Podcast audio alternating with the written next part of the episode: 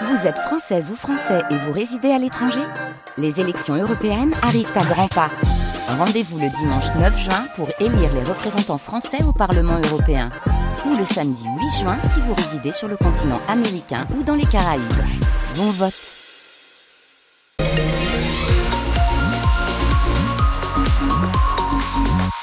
Sur les routes à vos côtés. Déjà de gros ralentissements signalés sur l'autoroute A1 avant une Beaumont. Le trafic est ralenti jusqu'à hauteur euh, de Falampin. Attention, il y a un bouchon sur 7 km et vous mettez un temps de parcours euh, environ 20 minutes de temps de parcours supplémentaire. Également ralentissement sur l'autoroute A25 en cours. La météo avec vous, euh, Thomas Chener. Ça commence avec quelques petites pluies et puis ça s'estompe pour laisser place à quelques belles éclaircies cet après-midi pour les températures entre 6 et 9 degrés ce matin et on reste restera autour de 9 degrés cet après-midi. Thomas, des agriculteurs du Pas-de-Calais en renfort sur les barrages de région parisienne. Et après ceux du Nord qui sont arrivés dans la matinée hier, plusieurs convois sont partis dans la nuit du 62 en direct avec nous. Pierre Anne Big, bonjour. Bonjour Pascal. Vous êtes éleveur de lait près d'Oudin, membre de la FDSEA du Pas-de-Calais. Vous êtes sur le barrage de l'autoroute A1, barrage qui est installé tout près de l'aéroport de Roissy-Charles de Gaulle. Comment s'est passée la route? Vous avez roulé toute la nuit en tracteur? On a roulé une partie de la nuit, on est parti vers euh, une heure ce matin mhm. pour arriver ici euh, juste à 6 heures pour relever nos amis du département du Nord qui sont remontés après euh, une journée de blocage. D'accord, donc ceux du Nord sont partis sur place avec vous. Il y a donc d'autres agriculteurs du Pas-de-Calais. Vous avez aussi... On, est, à peu près 120 agriculteurs ici mhm. avec une centaine de tracteurs. On a fait le convoi depuis, depuis Arras et jusqu'ici et on est à deux pas de l'aéroport de Charles de Gaulle. Combien de temps est-ce que vous prévoyez de rester sur place? Alors, il est prévu qu'on reste là jusqu'à ce soir.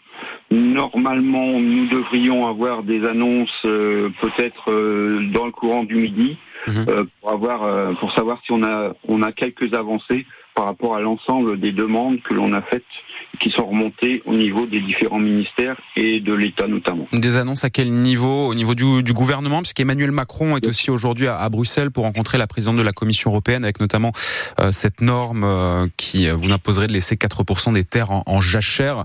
Donc ces annonces, ça viendrait plutôt de qui Emmanuel Macron à Bruxelles ou plutôt au gouvernement? Vous venez de le dire, on a deux niveaux. Euh, le niveau euh, euh, européen avec les négociations à Bruxelles, notamment les jachères, mais aussi la question d'importation des, viandes qui viennent d'Amérique du Sud. Mhm. Et puis on a le niveau français avec toutes les normes, toute la réglementation, toute la paperasse et aussi en même temps un, gros sujet qui est celui de la loi Egalim et qui concerne notamment nos productions françaises et la, question des, négociations avec les distributeurs et les transformateurs. Il faut absolument qu'on réussisse sur cette partie-là à retrouver euh, du revenu pour les agriculteurs et c'est quelque c'est souvent assez simple de réussir à le faire si chacun euh, accepte de partager une partie de la marge qu'il prend. Loi Egalim, on le rappelle, qui vous garantit un revenu au moins égal à vos coûts de production. Donc vous restez là en attendant d'éventuelles annonces ce midi. Merci beaucoup Pierre Anbic d'avoir été avec nous en direct, éleveur laitier donc dans le Pas-de-Calais. Merci encore en direct depuis ce barrage de l'autoroute A1 tout près de Roissy Charles de Gaulle. Vous avez pris la route pour renforcer vos, vos collègues. Je précise qu'un autre convoi est parti dans la nuit, euh, celui-là sur l'autoroute A16 direction Beauvais puisque les barrages encore ce matin sont sur tous les grands axes autour euh, autour de la capitale. Agriculteurs qui poursuivent aussi leurs actions, il faut signaler dans le nord, le long de la frontière belge, puisque la préfecture du Nord s'attend à des actions sur l'A2, l'A22 ainsi que sur l'A27. Et bien sûr, Thomas, on va suivre tout cela avec attention sur les routes de la région. France Bleu Nord, 7h04. 69 migrants ont encore été secourus hier dans le détroit du Pas-de-Calais. Oui, des exilés qui tentaient de traverser la Manche pour rejoindre l'Angleterre. Les secours en mer les ont localisés dans la matinée sur deux embarcations en difficulté au large de Camier et d'Audrecel. C'est le premier gros rendez-vous de l'année pour les syndicats de l'éducation nationale. Un appel à la grève lancée pour aujourd'hui avec comme revendication les salaires, les conditions de travail, une interrogation également sur les groupes de niveau euh, censés se mettre en place au collège, ainsi que sur les suppressions de postes, 219 suppressions de postes qui ont été annoncées dans l'Académie de Lille à la rentrée dans le premier degré, mesure qui est prise euh, parallèlement à la baisse du nombre d'élèves. S'ajoute à tout cela le cas Amélie Oudéa Castera, puisque la ministre de l'Éducation nationale a débuté son mandat avec des propos polémiques sur les heures non remplacées dans le public. Alain Talleux est au FSU NUPP dans le Nord, syndicat du premier degré. Aujourd'hui, tous les jours, il y a 200 classes non remplacées dans le département du Nord. Donc c'est 200 classes avec à chaque fois une vingtaine d'élèves qui sont privés d'école. Il y a ça. Et puis, euh, bah voilà, les propos de la ministre qui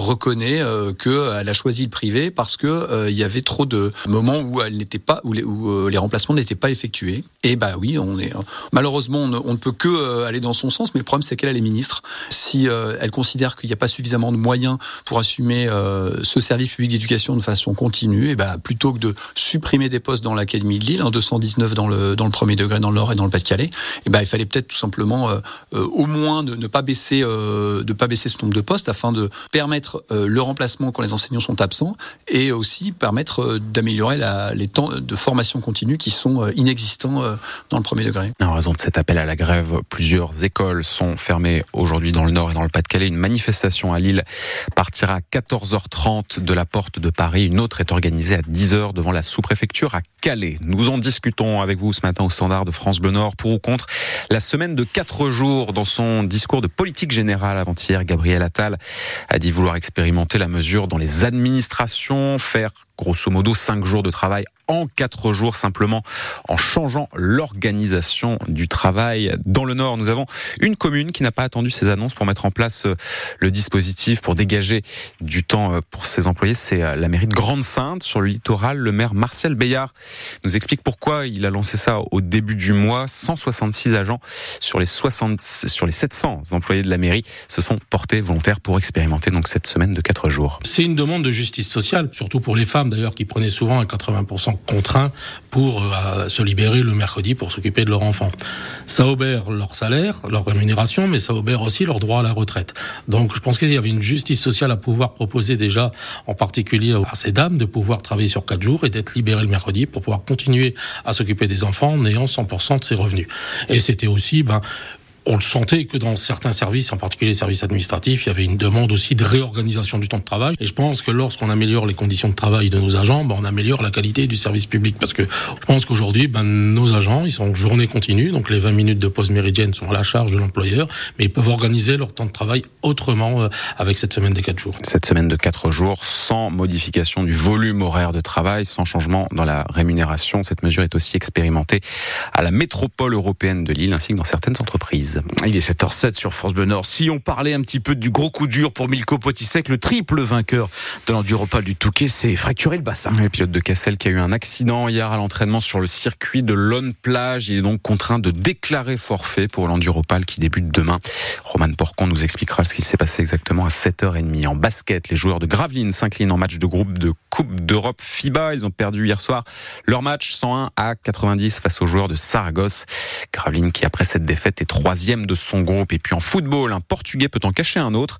Après avoir annoncé le recrutement de l'attaquant Thiago Moraes, le LOSC officialise l'arrivée cette fois de Rafael Fernandes, défenseur de son état.